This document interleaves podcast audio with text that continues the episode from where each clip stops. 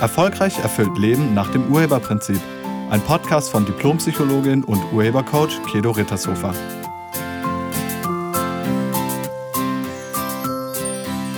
Hallo, herzlich willkommen und schön, dass du da bist. In diesem Podcast geht es ums Aufschieben. Also um die sogenannte Prokrastination. Immer dann, wenn du beispielsweise denkst, eigentlich müsste ich dieses oder jenes machen, aber du machst es dann nicht. Das nennt man Aufschieben oder Prokrastination. Dann werden die Dinge nach hinten verlegt, verschoben oder vertagt und dann machen wir irgendwas anderes und das, was wir machen sollten, machen wir auf den allerletzten Drücker. Man schiebt bestimmte Dinge vor sich her, vielleicht sogar den ganzen Tag, bis es wirklich nicht mehr geht. Also bis der Druck so groß ist, dass man es jetzt wirklich machen muss. Man nennt das auch Herumbummeln.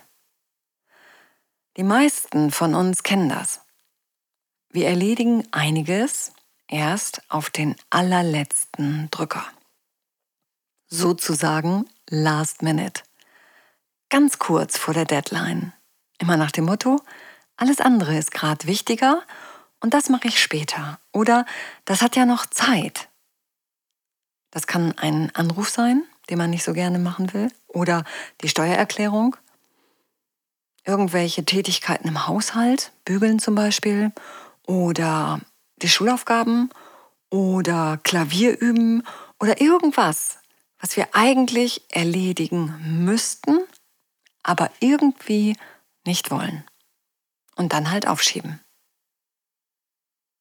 Wir müssten es tun, tun es aber nicht. Kennst du das? Aus meiner Studienzeit weiß ich noch, dass ich lieber die Wohnung bzw. meinen Schreibtisch aufgeräumt habe, anstatt an der Diplomarbeit weiterzuschreiben. Ähm, man sitzt dann so am Schreibtisch, sollte eigentlich lernen, aber plötzlich sieht man den Staub. Und der muss jetzt wirklich weg. Oder, oder man sieht den Dreck an der Fensterscheibe und denkt, die müsste ich wirklich jetzt mal dringend putzen. Ja, und dann putzt man, anstatt zu lernen. Und man findet dann auch noch was anderes, was gerade wichtiger ist als das, was man eigentlich tun sollte. Ich habe das auch manchmal mit dem Aufnehmen des Podcasts. Dann schiebe ich das raus bis auf den allerletzten Tag, anstatt es einfach schon zu machen. Nö, irgendwie nicht. Und dann ist es Montag und dann ruft mein Producer an und sagt, wo bleibt der Podcast? Ja, und dann mache ich ihn. Aber wieso? Wieso warte ich so lange? Und wenn du das machst, wieso machst du das? Aber dazu kommen wir gleich. Vor einiger Zeit hatte ich einen Business-Coaching-Auftrag in einer Werbeagentur in Hamburg und da ging es um die Frage, wieso viele Mitarbeitende immer alles bis kurz vor Schluss aufschieben würden. Dadurch wäre ein Riesendruck in der Firma, andauernd Stress und irgendwie würden auch wahnsinnig viele Überstunden dadurch anfallen. Und die Frage war, wozu machen die das, beziehungsweise wozu machen wir das? Und es war wirklich interessant herauszufinden, was da gewirkt hat. Bevor ich das gleich sage, also was bei denen gewirkt hat, schauen wir erstmal bei dir. Schiebst du Dinge vor dir her? Und wenn ja, welche Dinge sind das? Sind das Dinge, die du richtig gerne machst? Oder sind das eher Dinge, die du nicht so gerne machst? Und wenn du das machst, wozu machst du das? Also wozu erledigst du bestimmte Sachen nicht sofort, sondern schiebst sie auf, bis kurz vor knapp? Auch hier gibt es wieder nur zwei Motive. Entweder um etwas zu vermeiden oder um etwas zu erhalten. Also weil du etwas befürchtest oder weil du dir davon etwas erhoffst. Und was ist es? Was befürchtest du, wenn du die Dinge früher machen würdest? Oder was erhoffst du dir, wenn du die Dinge erst im allerletzten Moment machst? Und da könnten jetzt einige Gründe zutage kommen. Zum einen kann es sein, dass du das, was du gerade machen sollst, nicht wirklich gerne machst. Und anstatt diese ungeliebte Aufgabe anzugehen, verschiebst du sie nach hinten, auf einen späteren Zeitpunkt. Das kann zum Beispiel ein Anruf sein, den du machen müsstest, aber nicht machen willst, weil du Ärger befürchtest. Und ob du etwas gerne machst oder nicht gerne machst, das liegt übrigens nicht an der Sache an sich, sondern immer nur an deiner Bewertung über die Sache. Und das Schöne ist, die Bewertung kann man verändern. Oder die kann man auch ganz abstellen. Einfach nicht werten. Man macht das dann, weil man es macht. Und man bewertet es nicht. Es ist weder gut noch schlecht. Es ist einfach nur. Diese Art der Nichtbewertung hilft einem besonders auf dem Weg zum Ziel. Denn um ein Ziel zu erreichen, also für ein Ergebnis, muss man bestimmte Bedingungen erfüllen. Anders geht es nun mal nicht. Wenn du zum Beispiel abnehmen willst, dann solltest du etwas an deinem Ernährungs- bzw. Bewegungsverhalten verändern. Sonst wird es mit dem Abnehmen nichts. Und es kann sein, dass du das nicht gut findest. Also, dass du weder Sport gut findest, noch dass du es nicht gut findest, auf bestimmte Sachen jetzt zu verzichten.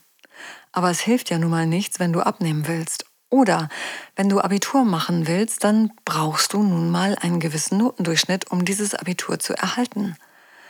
Das ist die Bedingung für das gewünschte Ergebnis. Diese Bedingungen gilt es zu erfüllen. So, nochmal für das Ziel abnehmen müsstest du dein Ernährungs- und dein Bewegungsverhalten verändern. Also müsstest du zum Beispiel auf Fastfood verzichten und du machst das dann eben, weil du das Ergebnis haben willst. Also du veränderst dein Verhalten nicht, weil du gerne dein Verhalten veränderst, sondern weil du das Ergebnis haben willst. Und für den besseren Notendurchschnitt fängst du dann halt an zu lernen. Da führt kein Weg dran vorbei. Bewertest du das Lernen oder die Ernährungsumstellung positiv, so erfüllst du die Bedingung gerne. Bewertest du es als negativ, wird es sehr anstrengend für dich. Tust du etwas nicht gerne, willst aber das Ergebnis haben, dann ändere deine Bewertung. So, beim Podcast machen ist es das übrigens nicht. Ich mache das unfassbar gerne, also daran liegt es nicht. Schauen wir mal weiter. Manchmal kann man Sachen auch delegieren. Also Sachen, die ungeliebt sind, die kann man delegieren. Und besonders im Business. Und vielleicht gibt es ja einen Kollegen oder eine Kollegin, die oder der genau das, was du nicht so gerne machst, richtig gerne macht. Frag doch mal rum im Team. Und vielleicht könnt ihr bestimmte Sachen einfach umverteilen. Geht manchmal auch. Ein weiterer Grund fürs Aufschieben könnte sein, dass du Angst vor einem ungünstigen Ergebnis hast und die dahinter liegenden Konsequenzen befürchtest. Also vielleicht ist es ein Konfliktgespräch, dem du ausweichen willst, weil du befürchtest, dass es danach richtig schlimm wird. Oder es ist ein Arztbesuch, den du hinauszögerst, weil du Angst vor der Diagnose hast. Tja, die Konsequenzen gehen dadurch aber nicht weg. Und je länger du wartest, umso schlimmer wird es vielleicht, weil die Zeit, die du durch das Verschieben gewonnen hast, die verbringst du damit, dir Sorgen zu machen und dir auszumalen, wie schlimm wohl alles werden könnte. Probleme gehen durch Abwarten nicht von alleine weg. Sie lösen sich auch nicht von alleine auf.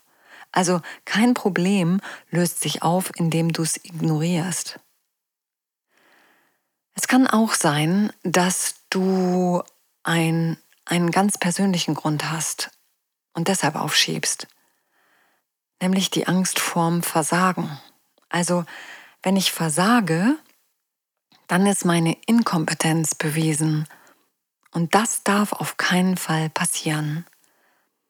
Wenn du ein schlechtes Ergebnis vermeiden willst, denkst du sehr wahrscheinlich, dass dein Ergebnis etwas über dich aussagt.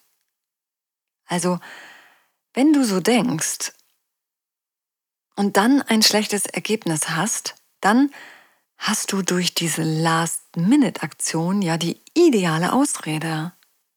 Du hast das schlechte Ergebnis, aber es lag nicht an dir, sondern es lag an der Zeit. Die hat einfach nicht ausgereicht. Ja, das ist eine super Ausrede. Diese Ausrede funktioniert aber nur sehr begrenzt. Du kannst damit vielleicht den anderen etwas vormachen, aber nicht dir selbst. Du weißt ja, dass du eigentlich genug Zeit gehabt hättest. Und damit ist diese Ausrede nicht wirklich gut für dich. Die gedankliche Verknüpfung zwischen dem, was du hast und dem, wer oder was du bist, die steht dir im Weg. Also die Verknüpfung zwischen deinem Ergebnis und dir, die müsstest du auflösen. Du müsstest dieses Ergebnis nicht länger persönlich nehmen. Das ist es übrigens bei mir auch nicht. Also ich nehme das nicht persönlich. Schauen wir mal weiter. Ein weiterer Grund kann sein, dass du irgendwann mal gespeichert hast, ich bin gut, wenn ich unter Druck lerne oder arbeite. Und das kann bereits in der Schule passiert sein. Das ist dann eine Überzeugung, die du irgendwann mal gebildet hast. Die ist zwar völlig falsch, aber du glaubst sie leider wirklich. Vielleicht hast du irgendwann mal ziemlich spät für eine Arbeit gelernt und dann hast du eine sehr gute Note geschrieben. Tja, und dein Verstand hat sich das gemerkt und daraufhin geschlussfolgert, ich bin gut unter Druck, beziehungsweise ich bin richtig gut, wenn ich Stress habe. Tja, dann musst du leider Stress produzieren, um gute Ergebnisse zu erzielen, und zwar immer wieder. Das, was du da denkst, ist ein Riesenirrtum. Denn würde es stimmen, würde jeder gute Ergebnisse haben, wenn er bis auf den letzten Drücker wartet. Es gibt aber auch Menschen, die schon sehr frühzeitig anfangen und dann sehr gute Ergebnisse haben. Dann lag es nicht an der Zeit. Es liegt nie an der Zeit, sondern es liegt daran, dass du die Bedingungen erfüllst. Du hattest ein gutes Ergebnis, weil du fokussiert gelernt hast, beziehungsweise weil du die Bedingungen für das Ergebnis erfüllt hast, weil du dein erworbenes Wissen richtig angewendet hast. Und eben nicht wegen dem Zeitdruck. Also Korrelation ist noch lange keine Kausalität. Und bei mir mit den Podcasts ist es so, dass ich einfach nicht lange warten will, bis der dann veröffentlicht wird. Also deshalb fällt es mir manchmal schwer, Podcasts vorher aufzunehmen. Ich nehme die gerne aktuell auf und dann möchte ich sie auch gern direkt veröffentlichen. Und deshalb warte ich bis Montag, um dann Dienstag den Podcast zu haben. Und ja, früher war es bei mir so, dass ich geschlussfolgert hatte, ich bin gut unter Druck. Also das hat ganz lange bei mir gewirkt. Als mir klar wurde, welche Konsequenzen das hat, also wie viel Stress ich mir damit produziere, habe ich damit aufgehört. Und du kannst das übrigens auch, wenn es das bei dir sein sollte. Aber jetzt kommen wir mal zur Werbeagentur. Was hat denn bei denen gewirkt? Bei der Werbeagentur war es eine Mischung aus Angst vor schlechten Ergebnissen und jetzt kommt es, der Absicht, dann keine Änderungen mehr reinzubekommen. Es sollte niemand mehr reinquatschen können. Dann kommen keine Änderungen mehr rein, war die Begründung. Und das war der Hauptgrund, warum in dieser Agentur so häufig bis kurz vor, vor Deadline gewartet wurde. Also, wenn wir spät anfangen, dann können wir es durchziehen. Sonst kommen andauernd Änderungsvorschläge. Und genau darüber haben wir dann gesprochen. Also, was ist so schlimm an Änderungsvorschlägen? Tja, und da kam einiges an ungünstigen Überzeugungen zum Vorschein.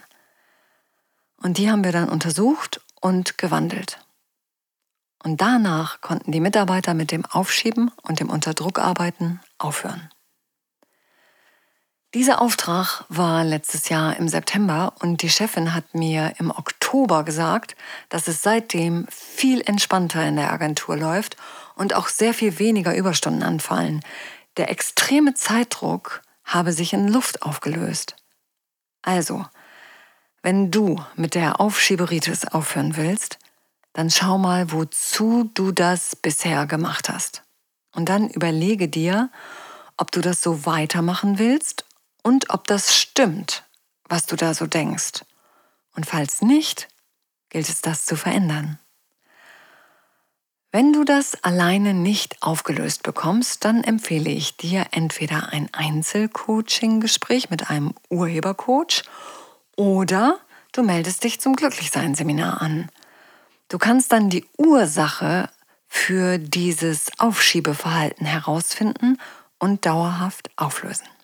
Und dann wieder ein entspannteres Leben führen. Ich danke dir fürs Zuhören und ich wünsche dir eine stressfreie und entspannte Woche. Bleib gesund und sei nett zu dir und zu anderen. Tschüss. Sie hörten einen Podcast von und mit Diplompsychologin und Urhebercoach Kedo Rittershofer. Wenn Sie mehr über die Angebote von Kedo erfahren wollen, schauen Sie im Internet unter www.urheber-prinzip.de. Vielen Dank und auf Wiederhören.